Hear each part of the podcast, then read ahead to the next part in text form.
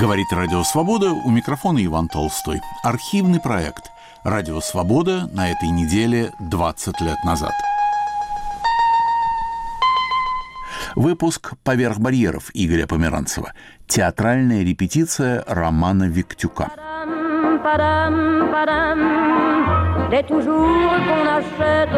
Des. Padam, padam, padam. Veux-tu en voilà paquet. Когда вы себя по-настоящему почувствовали режиссером? С первого шага, когда я начал во Львове на третьем этаже собирать ребят со всей площади рынок, это центр города, с ними ставить спектакли. Это было во Дворце пионеров. Руководитель этого кружка была удивительно тонкий человек, артистка, педагог Над Михайловна Половко. Я не знаю, каким образом, я никогда ее об этом не спрашивал. Она мне доверяла репетировать с моими студийцами, друзьями разные отрывки. Я помню, что это было на «Беспреданнице» Островского – когда я репетировал с двумя моими студийцами моего же возраста, и вдруг какая-то была, может, это секунда, а есть такое украинское слово прекрасное «мыть», «мгновение». Когда я вдруг услышал тексты, которые мне никогда в голову не могли прийти. И я их начал быстро проговаривать, потом слушать и опять говорить. Я никому об этом э, не сказал. Только ребята закричали, какой он умный. Над Михайловна, он такое говорит.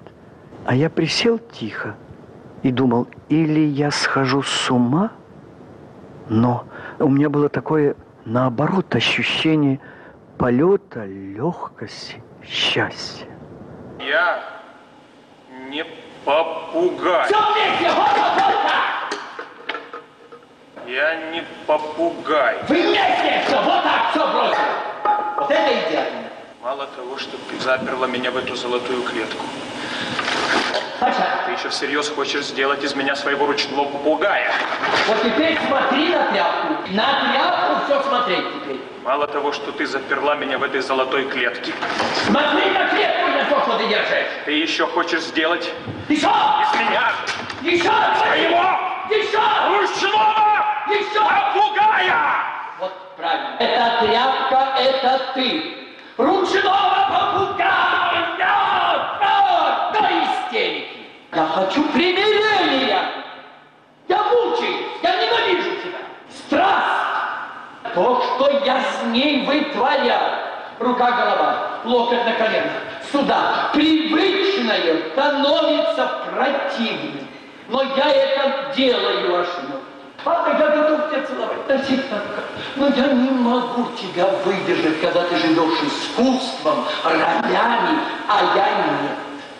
Он задыхается в этой клетке. А, а я это должен видеть. Выпуск «Поверх барьеров» Игоря Померанцева. Театральная репетиция романа Виктюка. Передачу подготовила Тамара Колесникова. Впервые в эфире 21 февраля 2003 года.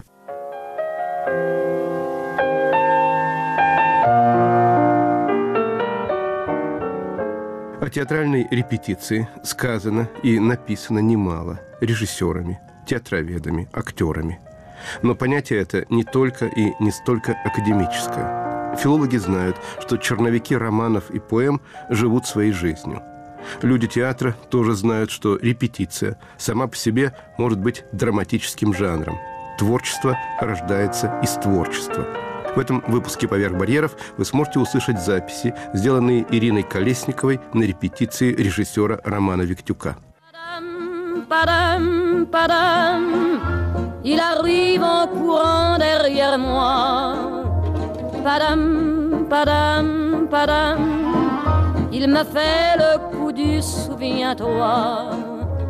Padam, padam. Роман Виктюк репетирует со своими постоянными украинскими актерами Адой Роговцевой, Евгением Паперным, Екатериной Степанковой и Александром Тюбой спектакль «Бульвар заходящего солнца». по пьесе американских драматургов Брекета, Маршала и Уайлдера. Вся моя жизнь – это есть подготовка к репетиции. Э, я думаю, что любой э, текст, э, который ты берешь в руки или предлагаешь артистам, он из твоей магии, из твоего подсознания, из твоей подкорки, потому что тогда и рацию становится нормой твоего существования. А в мире, в вечном разуме все есть, и только нужно уметь слышать. И когда Булгаков говорил о том, что рукописи не горят, здесь не материальная э, какая-нибудь фраза, что вот э, бумага есть, и она уж так там чем-то намазана, что она не может загореть. Нет, эти э, все тексты, они на небесах, в вечном разуме.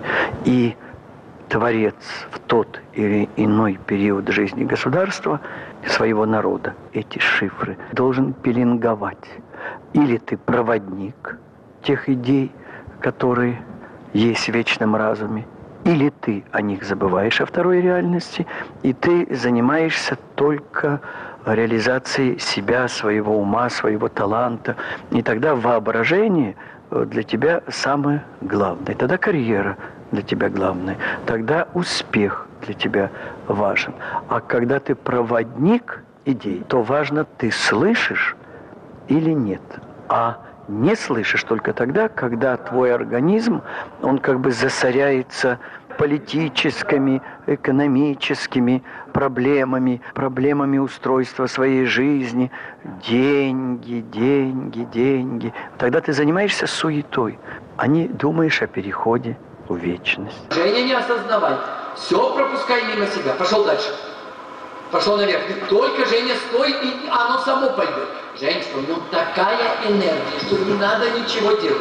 Вот я ходил, вот я приложил. Оно пошло, я забрал сразу. Женя, нет логики. Ты делаешь логикой все. А теперь все ищи антилогика. Когда энергия управляет миром больше, нежели мысль. И распространяй на пространство. Ты так распространялся, что раздался звонок. Ты виноват в этом. Приложил палец. Женя, не смотри на номер, ты все номера знаешь. Раз, звонок. И... Все, не поворачивайся к нему, будет неправда. Все как На меня, Женя, все время. Все через меня. Не торопись. Два разных, Женя, поколения. Ты еще можешь силой убеждения слов кого-то убеждать. Все одинаковы. Только ты один и избрана жертвенность. Больше никто. А когда ты тот, который уборщик, которого жалко, я говорю, Боже, что ж так человек мучается? Наоборот. Только рука уже пошло, только протянул уже звонок. Он вершит мирами вокруг ады. Вокруг, а не только внутри. Понимаешь? Ты отгоняешь то, что вокруг дома, где она находится, в обиталище. Это гораздо сложнее, чем вот здесь бороться с адом. С ней ничего бороться. А, да, великая. Трубка у нее в руке. Она ждет этого звонка. Никого, кроме трубки, у нее нет.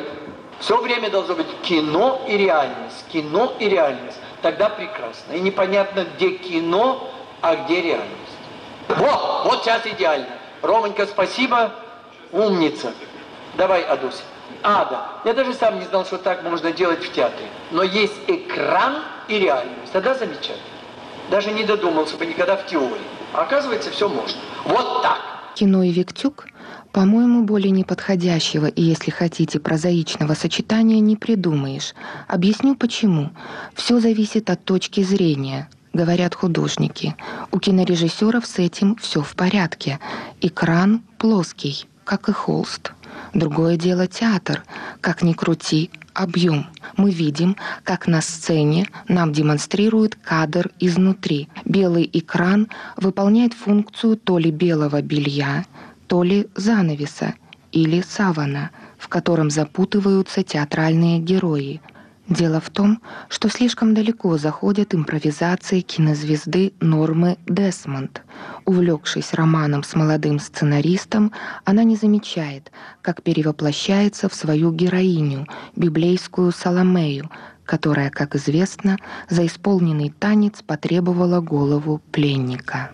А вы верите в параллельные сюжеты, которые возникают вокруг пьесы?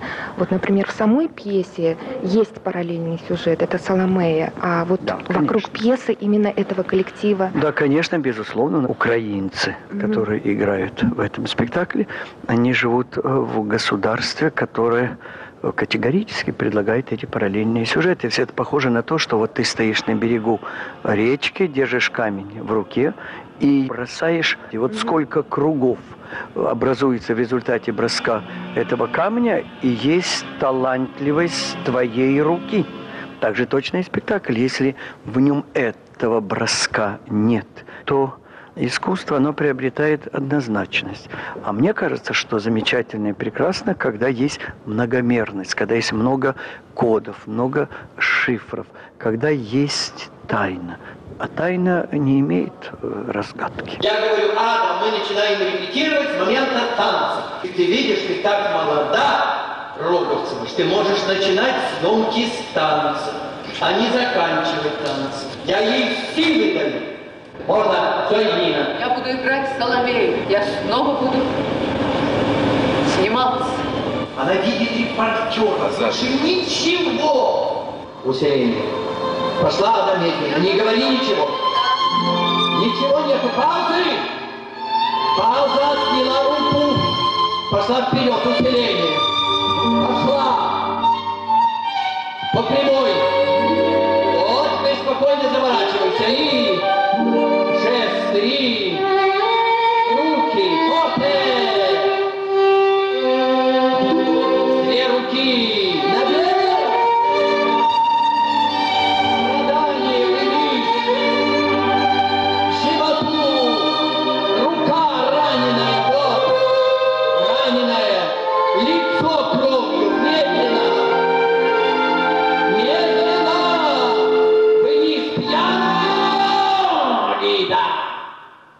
Тебе вчера кричал. Она идет вниз, идет пьяно. Раньше я умозрительно понимал постулат Достоевского о том, что э, страдание – это есть путь к радости. Но я всегда пропускал среднее звено одолению, преодолению этого страдания. А когда как-то жизнь так все поворачивала, что ты и это проходил, то я никогда не отчаивался. Я всегда знал, что впереди есть озарение. И ради этого озарения стоит предыдущая вся жизнь. Мук, отчаяния, слез. Конечно. Сразу артистка! Задыхайся! Он убежал! Браво, Иша! Как же теперь сценарий? Тише, Ада, тише! Не драматизируй! Тихо, мы подсматриваем, а ни театра никакого нет, вонючего. Вы часто любите повторять на репетиции «тише, а то меня Бог оставит». Конечно. Вот я хотела спросить вас, а как вы совмещаете вот это вот святое, божественное и игру, театр? Та форма игры, которую я предлагаю, она связана с ритуалом. А ритуал – это то, с чего начинался культ. А культура, она истоки берет у церковных стен. Поэтому ритуал меня интересует просто больше всего.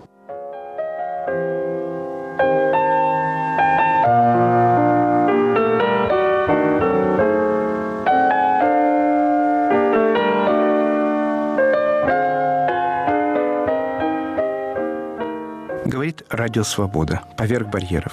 Вместе с киевской радиожурналисткой Ириной Колесниковой мы присутствуем на репетиции режиссера Романа Виктюка. Вот она говорит, Соломея, вот все, Соломея, ты услышал. Пошел и выполняешь ее как бы внутренний вот, заказ. Поэтому и несешь здесь... уже маски. Оттуда. Да. А осторожно иди, длинно, дуля, я же умолял, иди еще раз. Лево, право. Ступила ногой и Входи на площадку, смотри вокруг и представляй себя уже Соломеей. Не торопись. Выходи вперед. Это сцена уже твоя. Крутись, пошла. И отвороты. Крутись, Адочка, не ходи прямым ходом. Все время. Ада, пошла еще. Адулечка, это есть вход в другой век. Белое – это любовь. Это стезя любви. Все. А экран выдерживает любовь, как ничто в мире. На нем все истории любовные. Поэтому ты в эту реку любви вступила. Поняла, Адуся? Да, Теперь да. будет вальс с двумя головами. К этой голове я пришла, я взяла у тебя Пауза. В сторону. Вместе. вместе. Пауза. У тебя все время оторванные головы. Раз и вот. Пошли в сторону. Это мистика, это религия, ритуал. По сантиметрам быстрота только при ловле.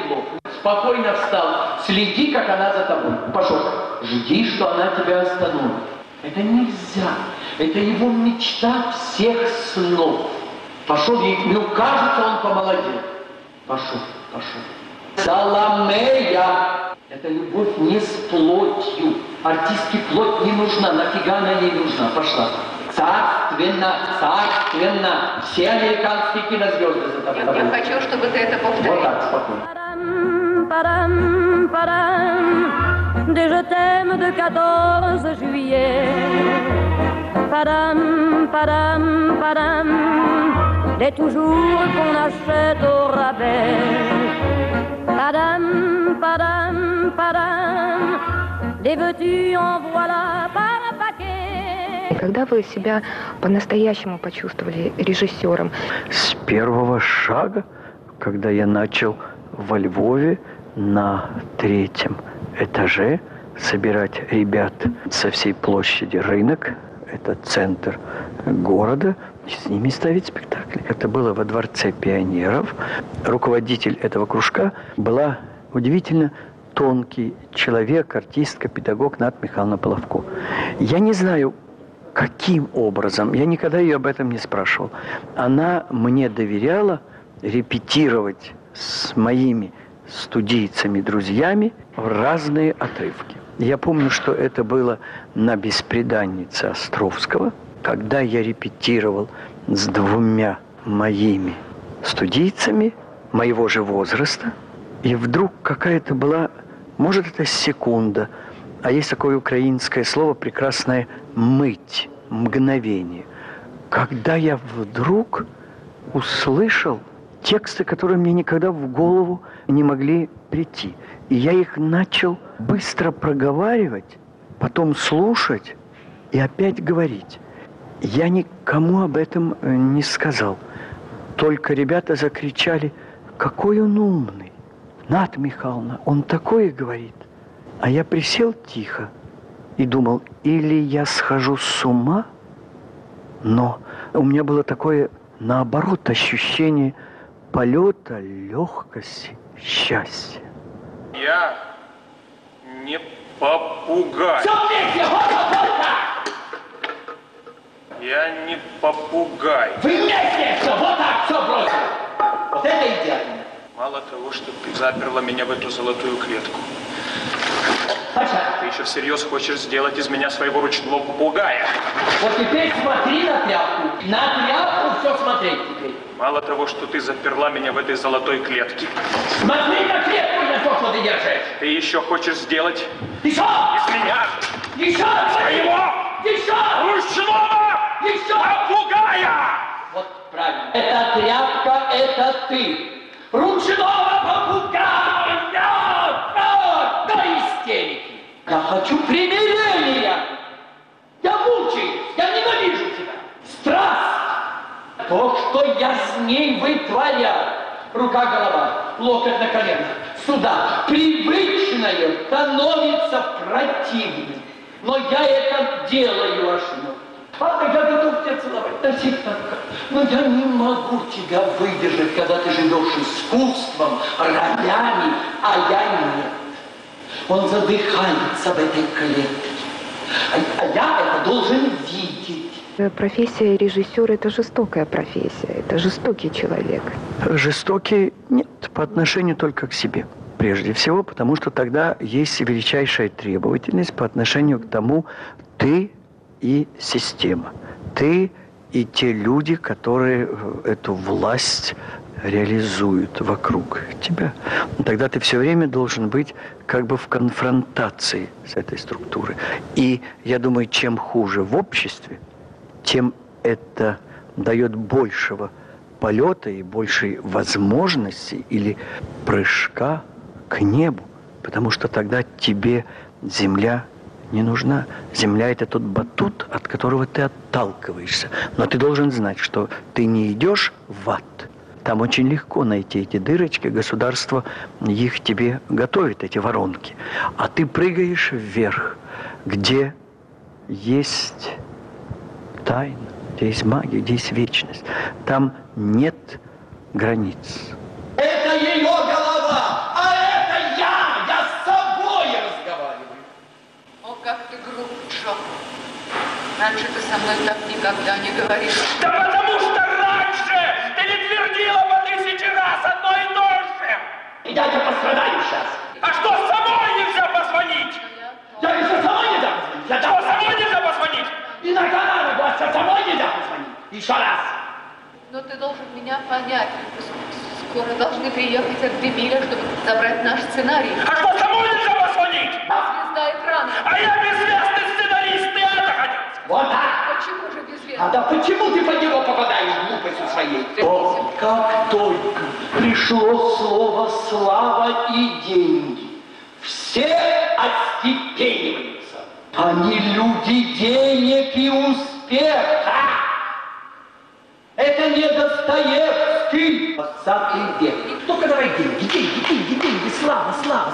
Мне слава улыбается, все двери открыты мира для меня.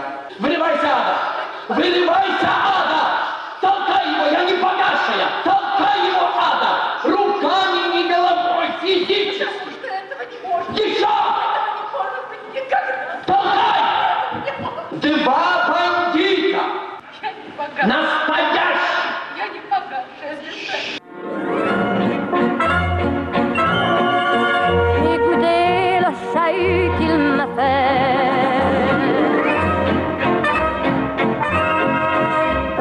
Tout mon passé défilait.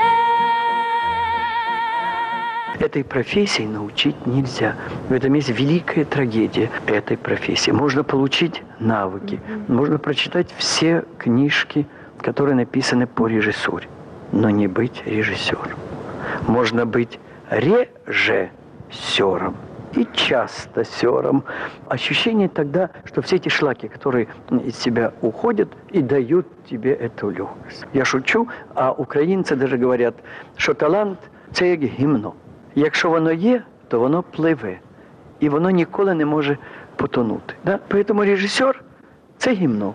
Вот так короткое логическое завершение нашей с вами беседы. Талант – две рисочки, две черточки, гимно. Сцена в заброшенном кинотеатре. Дальше все будет быстро. Они сами торопят катастрофу. Это есть 20 век. Сперма должна быть на сцене, сперма. А если ты девочка-писюлька, иди домой. Как-то на репетиции Роман Григорьевич Виктюк обронил фразу «Страшная пьеса «Бульвар заходящего солнца». Я бы добавила и красивая. Красота жестокости. Эту проблему выдвигает нам 20 век. И особенно финал этого века, когда очевидно совершенно, что мир лежит во зле. И проблема у человека или принять зло, или стоять в стороне, или протянуть руку и войти во зло. J'en ai tout un solfège sur cette terre qui bat, qui bat comme un cœur de bois.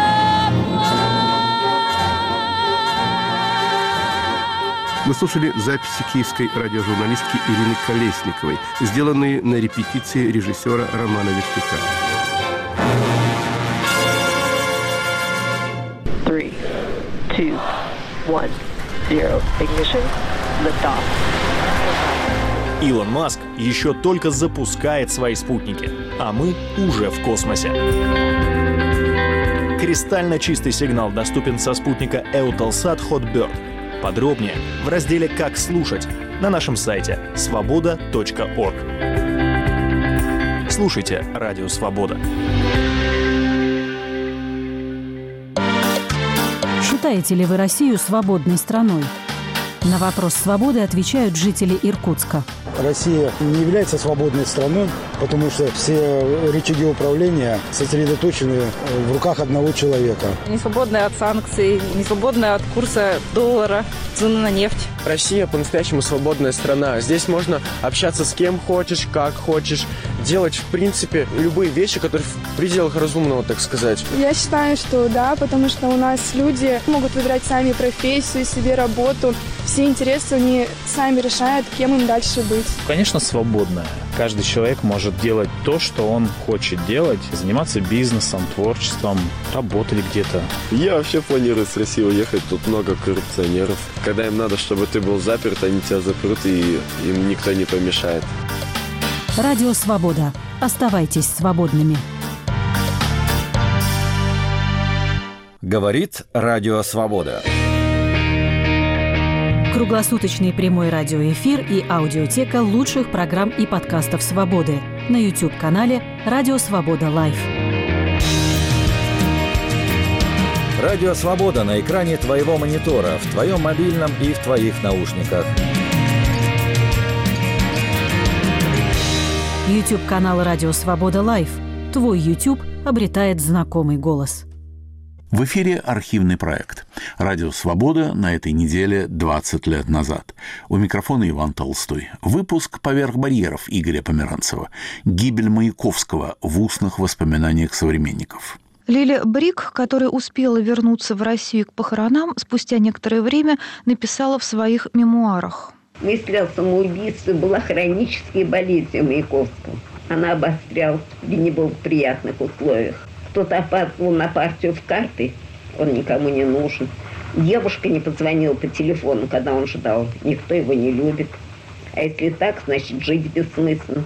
При таких истериках я или успокаивала его, или сердилась на него и умоляла не мучить и не пугать меня. Но бывали случаи, когда я боялась за него, когда он казался мне близок к катастрофе. Помню, как он пришел из госиздата, где долго ждал кого-то, стоял в очереди в кассу, доказывал что-то, не требующее доказательств.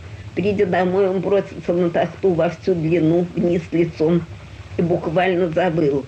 «Я больше не могу». Тут я расплакался от жалости и страха за него.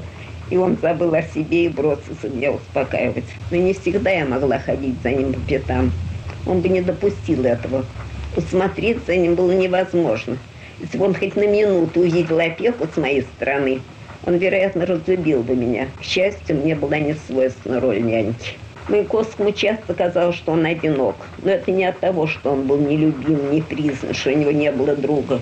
Его печатали, читали, слушали так, что залы ломились. Не счесть людей, преданных ему, любивших его. Но все это капля в море для человека, у которого ненасытный бор в душе, которому нужно, чтобы читали тех, кто не читает, чтобы пришел тот, кто не пришел, чтобы любила та, которая, казалось, ему не любит. Когда Володя застрелился, меня не было в Москве. Если бы я в это время была дома, может быть, и в этот раз смерть отодвинулась бы на какое-то время. Кто знает. После Володиной смерти, все время, пока мы жили на Генриком, я не переставала слышать, как он приходит домой со своим ключом и со стуком надевает трость на вешалку в переднюю, что я сегодня нервы у меня сегодня шалят. Если бы я в это время была дома, может быть, и где-то от смерти отодвинулась бы на какое-то время. Кто знает. Да.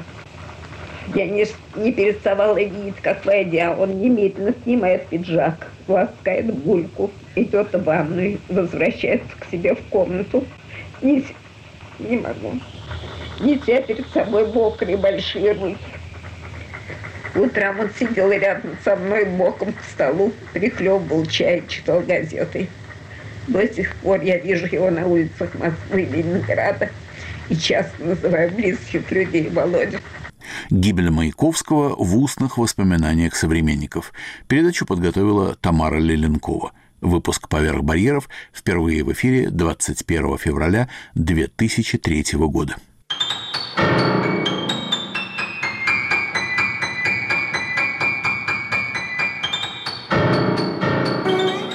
До конца этого часа воспоминания о гибели Маяковского. Записи Виктора Дувакина, сделанные в 70-х годах. Эти записи хранятся в научной библиотеке МГУ. Передачу по материалам фонда Дувакина подготовила Тамара Лялинкова. Виктор Дмитриевич Дувакин говорил, «Я верю в третье пришествие Маяковского». Собственно, весь Дувакинский фоноархив так или иначе записывался в связи с Маяковским. Виктор Дмитриевич спрашивал каждого, «А как вы относитесь к Владимиру Маяковскому? Вы видели его? Слышали?» Подробно расспрашивал тех, кто был лично знаком с поэтом, и совсем уже пристрастно, кто был рядом с ним в дни перед самоубийством. Эти свидетельства, записанные Дувакиным в разные коды на пленку, и легли в основу сегодняшней передачи. Первый рассказывает Вероника Полонская «Последняя любовь поэта». Помню, когда я стала встречаться, многие доброжелатели отговаривали меня, говорили, что это человек грубый, циничный. Конечно, это абсолютно неверно, потому что такого отношения, как у Владимира Владимировича к женщинам, я не встречала никогда. Это сказывалось и в отношении к Лилии Юрьевны, и ко мне. Владимир Владимирович никогда не отпускал меня от себя, не оставив в залог какой-то вещи. То ли это кольцо, то ли это платок. Что еще приду, и что вот чтобы эта вещь э, всегда была с ним. 12 апреля у меня был дневной спектакль. В антракте меня вызывают по телефону. Говорит Владимир Владимирович. Очень взволнованный. Он говорит, что он сидит у себя в комнате на Лубянке, и что ему очень плохо. Не сейчас плохо, а вообще плохо. Что вот он сидит, и его окружают предметы. Вот э, чернильница, лампа, книги. И вот есть я, ему нужна эта чернильница, эта книга, эта лампа. А нет меня, и ничего не нужно. Я говорю, что тоже не могу без него жить, что хочу видеть, и что я приду к нему в конце спектакля. Владимир Владимирович сказал, да, Нора, вы ничего не имеете против, я упомяну вас в письме к правительству. Я тогда ничего не поняла и сказала, я не понимаю, Владимир Владимирович, о чем вы говорите, упоминайте где хотите. Ничего абсолютно не поняв. После спектакля мы встретились у него. Я просила его не тревожиться. Из-за меня сказала, что буду его женой, но не сейчас. И попросила дать мне слово, что он пойдет к доктору, потому что он, конечно, был в очень болезненном состоянии. И еще я сказала, что нам нужно отдохнуть друг от друга хотя бы два дня не видеться.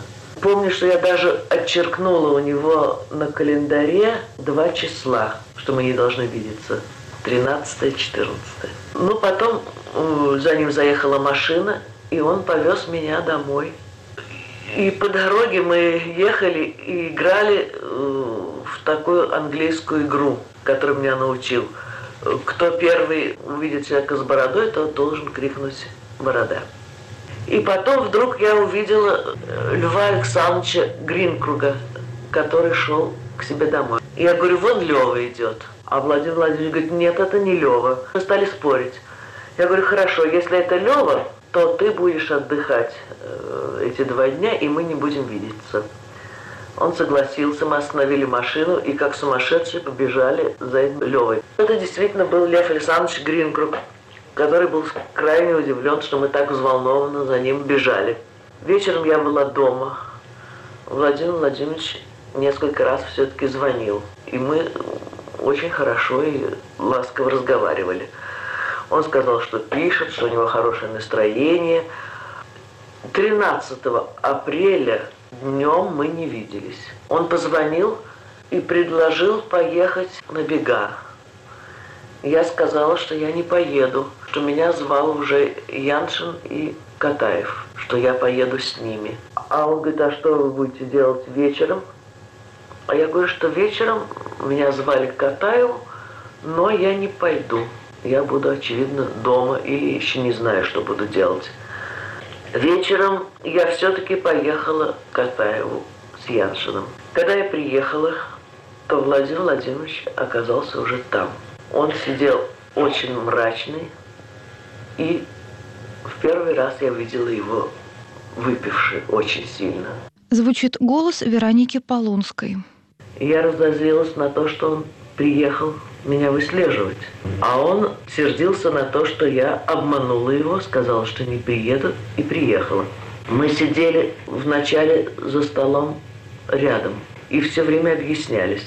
Положение было очень глупое, так как эти объяснения вызывали вообще большое любопытство среди присутствующих. Народу было довольно много, и напротив нас близко сидел Яншин. Ну, так как уже мы все-таки понимали, несмотря на все волнение, положение такое напряженное, то мы стали переписываться. Много было написано, конечно, ненужного, глупого. И он ходил и по коридору, и потом ушел в другую комнату, его не было. Он опять сел у стола и опять стал пить шампанское. Я пришла и села рядом с ним на кресло. Он сказал, уберите ваши паршивые ноги. И сказал, что сейчас в присутствии всех он скажет Яншину о наших отношениях. Был очень груб, всячески меня оскорблял. Меня же этого грубость и оскорбления вдруг на какой-то момент перестали унижать. Потому что я поняла, что передо мной больной человек, который вот тут же сейчас может наделать массу глупостей и унизить себя, и быть посмешищем. И меня охватила очень большая нежность, и, жалость, и любовь к нему. Я уговаривала его всячески успокоиться, была с ним очень ласковая и нежна. Но моя нежность приводила просто в неистовство и выступление. Он вынул револьвер, сказал, что сейчас застрелится. Грозил, что убьет меня. Даже наставлял на меня дуло. Я поняла, что мое присутствие его только раздражает. И стала прощаться. В передней Владимир Владимирович вдруг на меня очень хорошо посмотрел и сказал, Норочка, погладьте меня по голове, вы все-таки очень хорошая. Мы шли и продолжали объясняться. Мы то убегали вперед, то отставали, пропускали вперед. И все время Владимир Владимирович опять начал ту же историю. Сейчас я скажу Яншину. Говорил, Михаил Михайлович. Когда он говорил, что? Нет, потом. И вот так вот он все время меня всю дорогу мучил. Наконец мы дошли домой и условились встретиться. Он сказал, что он не скажет, но с тем условием, что завтра рано утром мы с ним встретимся. А у меня в 10.30 была уже назначена репетиция в МХАТе. Мы с Владимиром Владимировичем условились встретиться что-то очень рано, в 8 или половина девятого, до репетиции. Утром Владимир Владимирович заехал за мной восемь с половиной.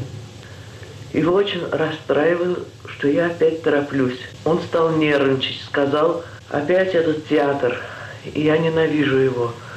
Я не могу так больше.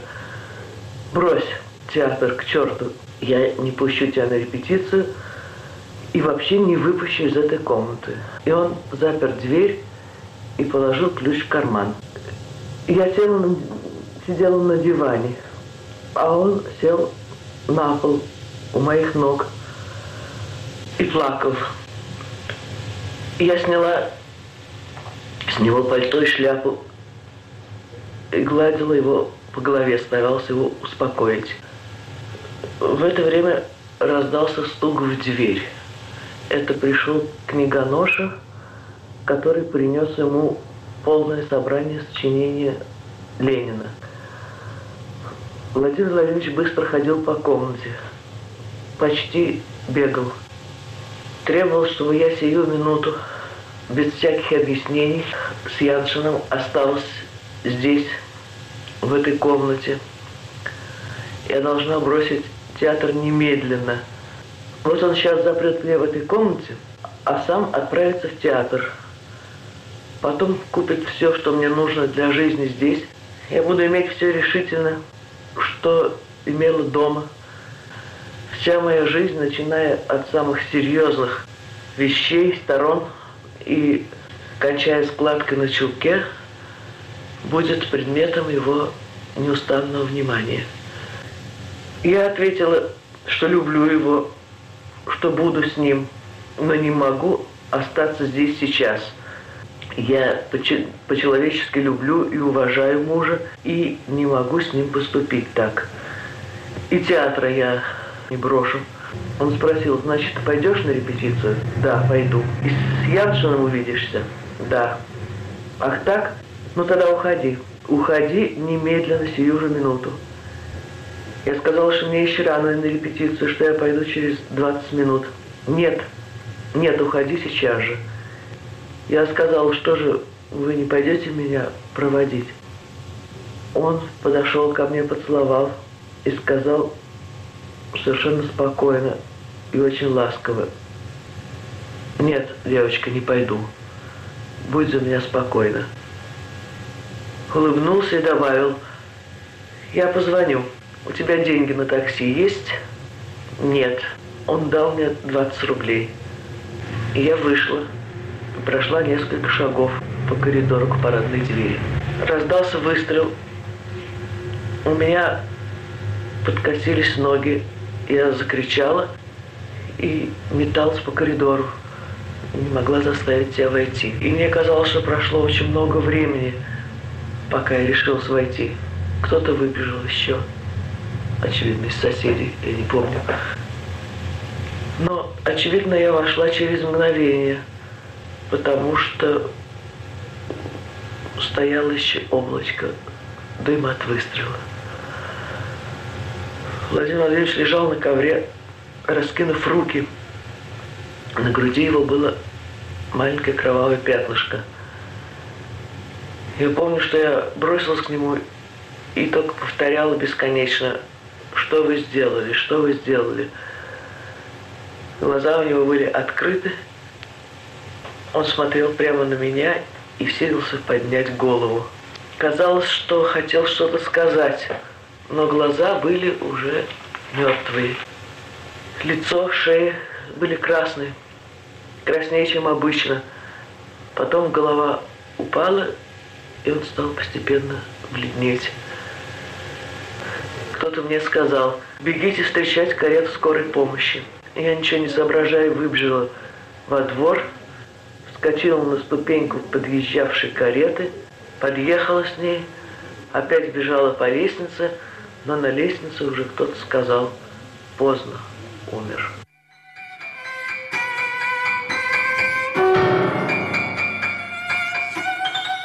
Говорит Радио Свобода. Поверх барьеров. Вы слушаете передачу «Смерть Маяковского. Воспоминания близких, друзей, знакомых». Вспоминает художник Николай Денисовский. Маяковского я застал, он лежал ногами к выходу. Одна нога на тахте еще была, другая на полу. Он лежал на полу, схватившись левой рукой за грудь. Валялся Браунинг, пиджак висел на стуле, и лежало письмо, его последнее письмо. Я только успел как-то так приложить руку, он еще был теплым. Рубашка была пробита, маленькая дырочка, и чуть-чуть крови, капелька. Он стрелял левой рукой вот так вот. Приехали следственные органы, начали фотографировать, как лежит Браунинг, как что. Потому что левша он или правша. Он левша был и играл на бильярде левый, сдавал маджонг левый, сдавал в карты левый. Меня просил Агранов поехать на Таганку, чтобы там приготовить что-то для встречи и взять его туда. Я приехал туда, мы, во-первых, достали новую рубашку, достали, на что его одеть. Через некоторое время привезли туда тело его уже. И мы начали его уже переодевать. Рубашку снять с него было нельзя, он уже застыл. Вдруг приехал такой скульптор Луцкий. И он начал с него снимать маску, и ободрал ему лицо, и все. Я был возмущен и позвонил по телефону Меркулову Сергею Дмитриевичу, вот. который уже специалист по снятию масок. В это время приехали из Института мозга. Так как никого из близких людей не было, меня заставили присутствовать при вскрытии черепа его. Принесли из кухни табуретку деревянную. Рядом поставили И после этого начали через тему и затылок снимать, закручивать тело. Разделили череп пополам. Эту часть спустили сюда, на лицо. Я страшно испугался, потому что изменится же физиономия от этого, я считал. А маска не снята еще. Но они сказали, что это не имеет значения, потому что все будет по-прежнему. Сказали, что очень большой мозг. Потом обратно, значит, в череп наложили ваты всякой. И обратно подняли лицевую часть и затылочную часть. И здесь под волосами сшили. Но одна часть съехала немножко против другой части. Но лицо не пострадало. Обратно его положили, так будто все было, как и было раньше. Рассказывает художник Амшей Нюрнберг.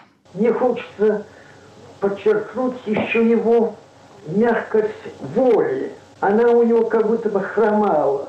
Иногда даже казалось на подпорках держится. Это особенно выражалось в отношениях между им и Ильей. Садником является Илья, а лошадью является Володя. Когда Володя лежал в гробу, и когда я его зарисовывал, и никого не было.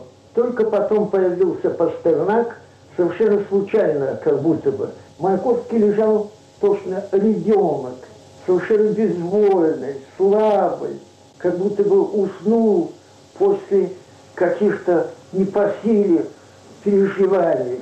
Но самое неприятное для меня было, и может быть даже приятное в какой-то степени, то, что передо мной лежал не великий борец, к которому я привык, более-менее, лежал слабый, безвольный, больной ребенок.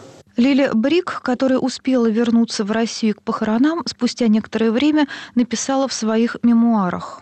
Мысль о самоубийстве была хронической болезнью Маяковского. Она обострялась в неблагоприятных условиях. Кто-то опаздывал на партию в карты, он никому не нужен. Девушка не позвонила по телефону, когда он ждал. Никто его не любит. А если так, значит, жить бессмысленно. При таких истериках я или успокаивала его, или сердилась на него и умоляла не мучить и не пугать меня. Но бывали случаи, когда я боялась за него, когда он казался мне близок к катастрофе. Помню, как он пришел из госиздата, где долго ждал кого-то, стоял в очереди в кассу, доказывал что-то, не требующее доказательств. Придя домой, он бросился на тахту во всю длину, вниз лицом, и буквально забыл – я больше не могу. Тут я расплакался от жалости и страха за него. И он забыл о себе и бросился меня успокаивать. Но не всегда я могла ходить за ним по пятам. Он бы не допустил этого. Усмотреть за ним было невозможно. Если бы он хоть на минуту увидел опеку с моей стороны, он, вероятно, разлюбил бы меня. К счастью, мне была не свойственна роль няньки. Маяковскому часто казалось, что он одинок. Но это не от того, что он был нелюбим, не признан, что у него не было друга. Его печатали, читали, слушали так, что залы ломились. Не счесть людей, преданных ему, любивших его. Но все это капля в море для человека, у которого ненасытный вор в душе, которому нужно, чтобы читали тех, кто не читает, чтобы пришел тот, кто не пришел, чтобы любила та, которая, казалось, ему не любит. Когда Володя застрелился, меня не было в Москве. Если бы я в это время была дома, может быть, и раз смерть отодвинулась бы на какое-то время. Кто знает. После Володиной смерти все время, пока мы жили на Генриком, я не переставала слышать, как он приходит домой со своим ключом и со стуком надевает трость на вешалку в переднюю, что я сегодня нервы у меня сегодня шалят. Если бы я в это время была дома, может быть, и где-то от смерти отодвинулась бы на какое-то время. Кто знает. Да. Я не, не переставала видеть, как войдя, он немедленно снимает пиджак, ласкает бульку, идет в ванную, возвращается к себе в комнату. Не, не могу. Неся перед собой мокрые большие руки. Утром он сидел рядом со мной боком к столу, прихлебывал чай, читал газеты. До сих пор я вижу его на улицах Москвы, Ленинграда и часто называю близких людей Володя. Даже написав предсмертное письмо, не обязательно было стреляться. Володь написал это письмо 12-го, а застрелился 14-го. Если бы обстоятельства сложились более радостно, самоубийство могло бы отодвинуться. Но все тогда не ладилось. И проверка своей молодости и неотразимости, казалось, потерпела крах. И неуспех бани, и тупость, и недоброжелательство раповцев, и то, что на выставку не пришли те, в кого он ждал, и то, что он не выспался накануне 14-го, и во всем он был неправ и по отношению к женщине, которую он хотел заставить уйти от мужа, чтобы доказать себе, что по-прежнему ни одна не может ему противостоять и по отношению к постановке бани. Но не мог же он не знать, что пьеса блестящие. Да и люди, которым он верил больше, чем себе, говорили ему, что он видит на много лет вперед. Но он был поэт, он хотел все преувеличивать. Без этого он не был бы тем, кем он был. Весь Маяковский в своем предсмертном письме. Он боялся, как бы кого-нибудь не обвинить в его смерти. Боялся сплетни. Больше всего он ненавидел сплетни. Лили, люби меня. Это значит, прости, не забывай, защищай, не бросай меня и после моей смерти. И после моей смерти я хочу быть первым в твоем сознании, как хотел этого при жизни. К нашему правительству он обратился с словами «товарищ правительство», то есть доверием, с дружбой. И убивая себя, он оставался большевиком. Он по-товарищески просил правительство взять на себя заботу о людях, о которых сам заботился при жизни. Он всегда аккуратно платил денежные долги и даже после смерти не хотел остаться ничьим должником. В столе у меня две тысячи рублей, несите в налог. И то, что он упомянул Веронику Полонскую в составе своей семьи, просьбе к товарищу правительству устроить ей сносную жизнь, он надеялся дать ей независимость. Не хотел, чтобы его семья послужила кому-нибудь примером. Это не способ, другим не советую. Но него выходов нет. Нет сил побороть ощущение надвигающейся старости и с ней так гиперболически казалось ему растущей неполноценности. Счастливо оставаться пожелал он всем нам. Это было искренне. До последней минуты остался он верен себе.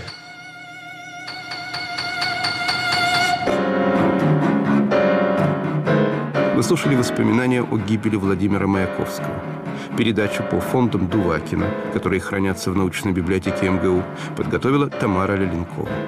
Режиссер этого выпуска «Поверх барьеров» Марина Смирнова-Фредца, редактор Игорь Померанцев.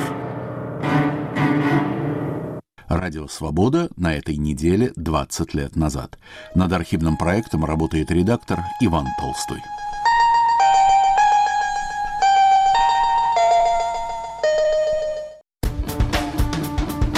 Теперь Радио Свобода в мессенджерах Viber и Telegram.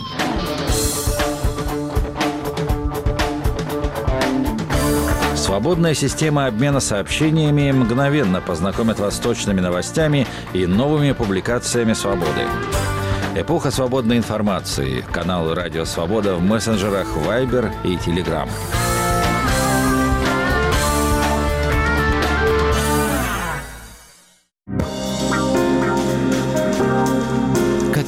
Вам представляется будущее России? Видите, сейчас, конечно, непростая жизнь, вы сами это лучше меня знаете. Но лет через 10-15 мы будем вспоминать наши времена и говорить, как мы замечательно жили тогда. Приблизительно так. Но я думаю, что будет все хорошо. На мой взгляд, из-за того, что сейчас продлили то, что санкции, будет своя продукция, будет все свое. И когда санкции кончатся, люди привыкнут к своему и будет прогрессировать в лучшую сторону у нас в России. Я вот так думаю. Веселые люди, хорошие дороги, хорошее образование, медицина нормальная. Ну, чтобы хорошо нам было житься. Это зарплата, пенсия. Вот улицы, город чистый, красивый, ухоженный. Радио «Свобода». Глушить уже поздно.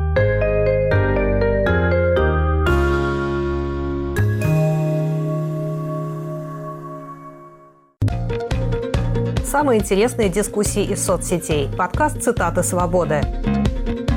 Каждый понедельник и четверг я, Аля Пономарева, пересказываю вам самые важные дискуссии, чтобы вы могли не тратить время на чтение Фейсбука и просмотр Ютуба. Слушай подкасты «Радио Свобода» в iTunes, на Google Podcasts, в Яндекс.Music, в Castbox и Spotify. Подкасты «Радио Свобода».